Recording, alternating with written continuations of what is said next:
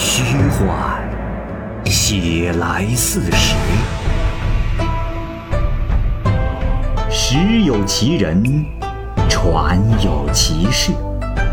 其人其事，指甲生香，时移世易，拍案称奇。欢迎收听《蚂蚁晒尔》系列节目之《白话唐宋传奇》，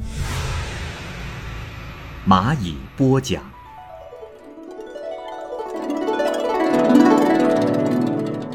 崔书生，唐玄宗开元天宝年间，有一个姓崔的书生，住在洛阳的锣鼓口别墅。他喜好栽种花竹，在户外种植了一些名花异卉。每到暮春三月，群花盛开，香气馥郁，在百里之外都能闻得到。崔生每日都早早的起床，洗漱之后。便独自欣赏鲜花。这一天，忽然一位女郎自西骑马向东走去，有老少婢女数人跟在后面。女郎容貌极美，所乘的马也是骏马。崔生还没有来得及细看，他们就已经走过去了。次日，女郎又从这里经过，崔生呢，先在花下摆设了。酒茶和饮具，并铺好了席褥。见女郎过来的时候，便迎在马前施礼说道：“呃，啊，姑娘有礼。呃，在下特别喜欢花木。呃，这个花园是在下亲自种植的，现在正是繁花盛开之时，非常值得观赏一番。呃，我见姑娘数次从此路过，仆人和车马恐怕已疲惫不堪了。”哎，在下准备了些酒茶，赶请下马休息。这女郎啊，不屑一顾，乘马而去。跟在她后面的一个婢女，这时却说：“ 公子，我告诉你，你只要准备好了酒馔，不怕他不下马。”女郎听闻之后，就回头斥责道：“妈妈，为何又和人随意搭话？”说罢，竟去了。又过了一日，崔生呢，先在山下准备好了酒食，前去迎候女郎。见女郎来了，便乘马跟在后头。到了别墅之前，又下马以礼相邀。相持了许久，这时，一个老年婢女对女郎说：“啊，小姐，马匹都已经很累了，暂时休息一下吧。”啊。不会有问题的。说着，便拉着女郎的马来到房间休息。这位老婢女又对崔生说：“公子还未有家室吗？若没有，我老太婆给你做个媒吧。”啊！崔生一听大喜，便跪拜相谢，请老仆人一定不要忘记。老婢女说：“好，此事啊，就包在我老太婆身上。呃，后天是十五日，是极好的吉日良辰。呃，就在后天，公子你可准备好婚礼所需的一切东西哦，还要有上好的酒馔呢。如今我们家小娘子的姊妹就住在锣鼓中，只是得了点小病。”所以小娘子要天天来探视，哎，我到了谷中，便向家里主人禀告，到那时，都会前来的。说着，他们便动身入谷了。崔生便按照老婢女的话加紧准备。到了十五日那一天，女郎和她的姊妹果然都来了。她的姊妹们啊，也都长得极其美丽。接着。家人就为崔生和女郎举行了婚礼。只是这时，崔生的母亲仍住在袁家中，并不知道崔生娶妻之事。崔生呢，也因为自己不告而娶，只是对母亲说纳妾而已。后来，女郎来到了家中，母亲见她生得如此俊秀，竟有些吃惊。就这样，过了一个多月，这一天，有人给女郎送来了一些食物，甜美异常。这件事引起了崔母的疑虑。后来，崔生发觉母亲的容颜明显的衰老憔悴，便跪下请问原因。母亲说道：“儿啊，我就只有你这么一个，我是天天盼着你能平安长寿，可如今……”你娶的这个媳妇，妖美超出了常人，我就是在画像图画中也未曾见过这样的女子啊！我心中甚是不安，我想她一定是狐媚之类，想要来害你，因而我彻夜未眠，忧虑不堪呐。崔生听罢，便回到了内室去见女郎。只见女郎这时涕泪交流，哭着说：“夫君，既然我已经做了你的妻子，本想能和你白头偕老，岂知婆婆竟把我看成是狐妖之类。我如今不得不离开这里了，夫妻恩爱到今晚也便结束了。”崔生一听啊。是哭的说不出话来。到了次日，女郎的马车便来了，女郎仍乘马而行，崔生呢便乘马相送。走到了锣鼓三十余里的地方，这时有一片平川，其间生长着奇花异果，是不计其数。至于房屋楼阁啊，更是胜于王者的府邸。这时他们来到了府前。又有一百多名婢女前来迎接拜见，他们都说：“小娘子，你受委屈了。”哼，这个品行不端的崔生，真是没有福气。小娘子又何必领他来呢？说着，便簇拥着女郎进入了府邸，而只把崔生一个人留在了外面。过了一会儿，有一个婢女传女郎姊妹的话说：“崔公子。”你行事不端，致使大夫人心怀疑虑，理应断绝，不再相见。但因为我家小姐曾与你结为过夫妇，所以这次可以请你进来，把话说清楚。于是，崔生被召入内，是备受谴责。他呢，只能是伏拜认罪而已。接着呀，一大家子人就在中堂开宴，饭罢又饮酒。主人召来女乐一对，所奏的音乐是铿锵悦耳，变化不尽。停乐之后，姊妹对女郎说：“小妹啊，事情既然已经如此，就该应当让崔郎回去了。你还有什么礼物相赠吗？”女郎这时便从袖中取出了一个白玉盒子，送给崔生。崔生呢，也还赠了礼物。就这样，两人呜咽着告别。崔生走到了锣鼓口，回头遥望，这时只见千言万壑，并没有路径。他心里知道再也回不去了，不禁大哭起来。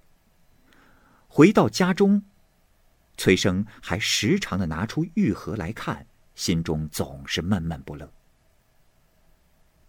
有一天，忽然有个胡僧叩门化斋，崔生走出来，胡僧说。施主，可有极贵重的宝物？可否让贫僧一看？崔生说：“这不知大师此话怎讲？在下乃一介书生，哪里又有什么宝物啊？”胡僧说：“ 难道先生就没有遇到过什么异人相赠吗？”贫僧是望气而知啊。崔生便拿出了玉盒子给胡僧看，胡僧一见便起身而拜，请求说：“哦，施主啊，呃，贫僧愿出一百万两黄金买下，不知可否？”崔生便把此物卖给了胡僧，又问胡僧说：“啊，大师，哎。”我想问一下，这送我盒子的女郎，到底是什么人呐？胡僧答道：“啊，先生有所不知啊，这位女郎，就是西王母的第三女，名唤玉芝娘子啊。呃，她姊妹在仙界也是久负美名的呀，这人世间是无人能比。只可惜，先生你的姻缘结束的太早了。如果能维持上一年，这先生全家都会得道成仙的呀。崔生听了之后是终身悔恨。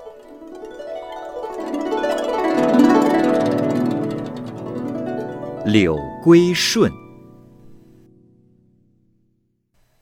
隋朝开皇九年，湖州人柳归顺从江南乘船去巴陵。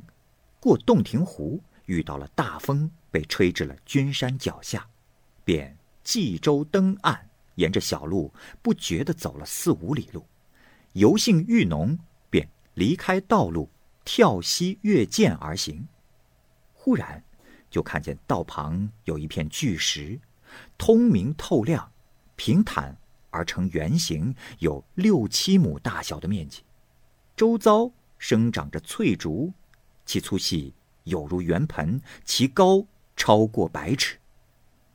竹叶翠绿，掩映着白云蓝天。这时清风徐来，吹动竹叶，发出了音乐般的响声。在大石的中间，又长着一棵大树，其高也超过百尺，树干是彩色的，树叶有盘子那样大，花的直径有一尺宽，花瓣深蓝色。花中呢飘出奇异的香味儿，笼罩着周围，是如烟如雾。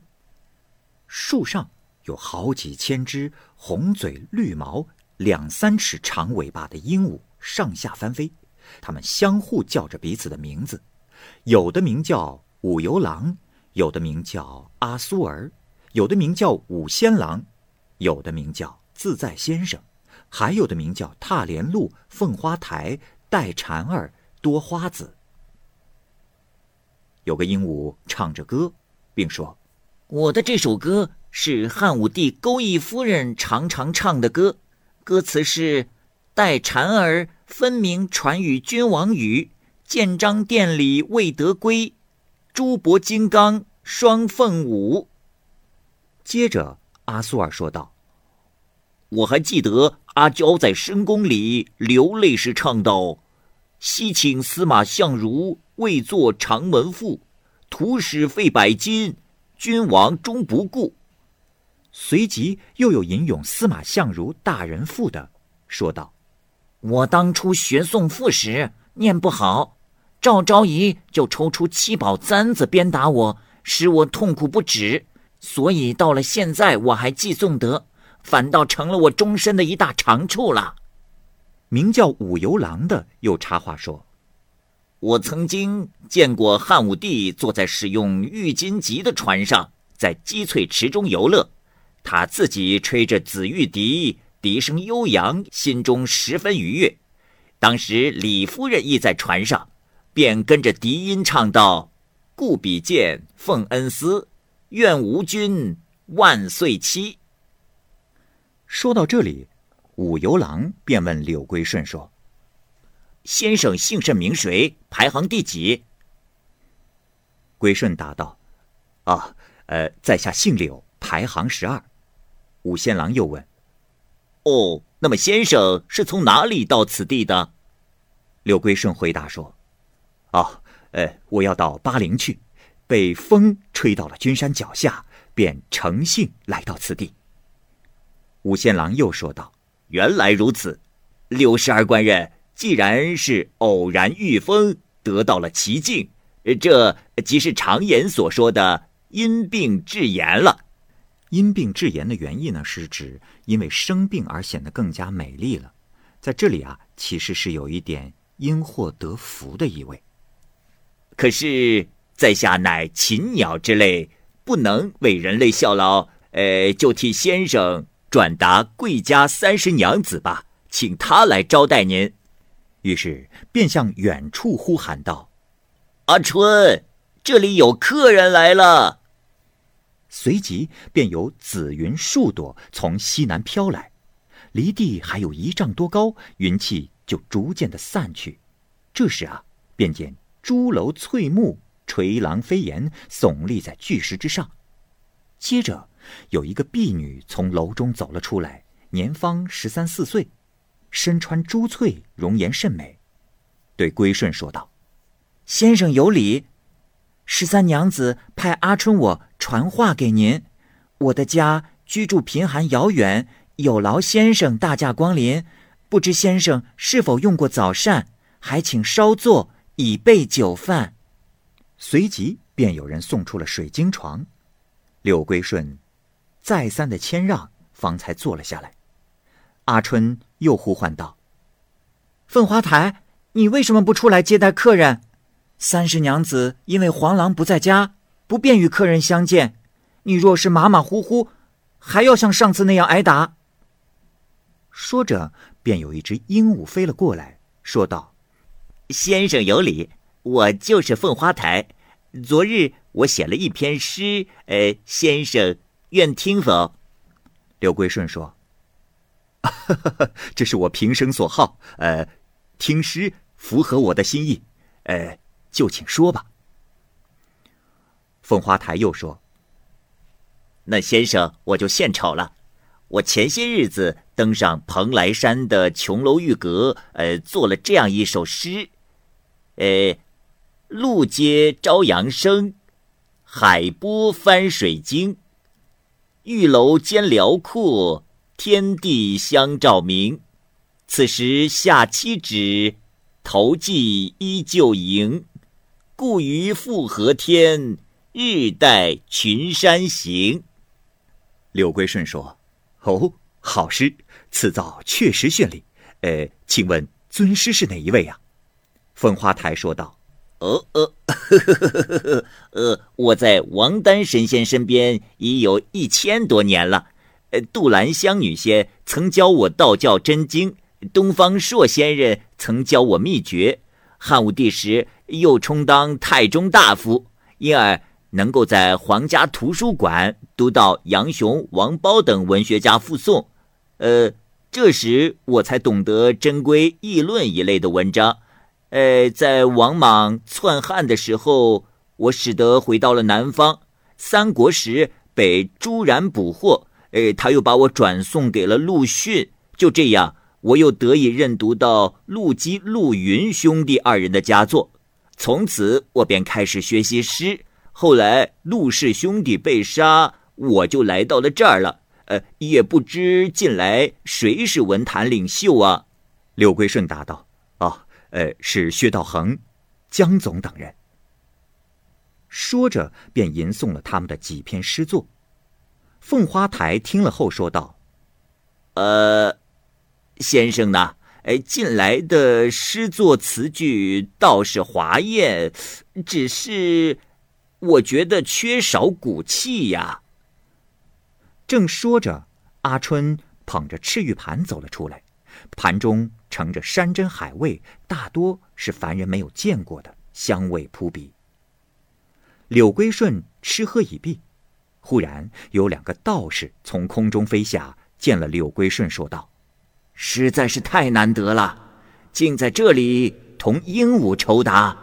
呃，先生，不就是柳十二郎吗？您的船马上要乘风起航了，到处寻找您呢。先生还不赶快回去呀？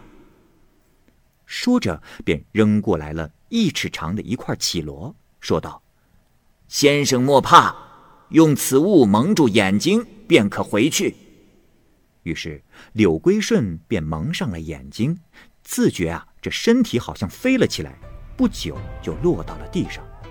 起去绮罗一看，原来已经到了巴陵，便连忙来到船上。这船夫啊，正等着开船呢。柳归顺这时询问，方才知道自己离船已经有三天了。后来，柳归顺又来到君山，特意停舟寻访，但。一无所见。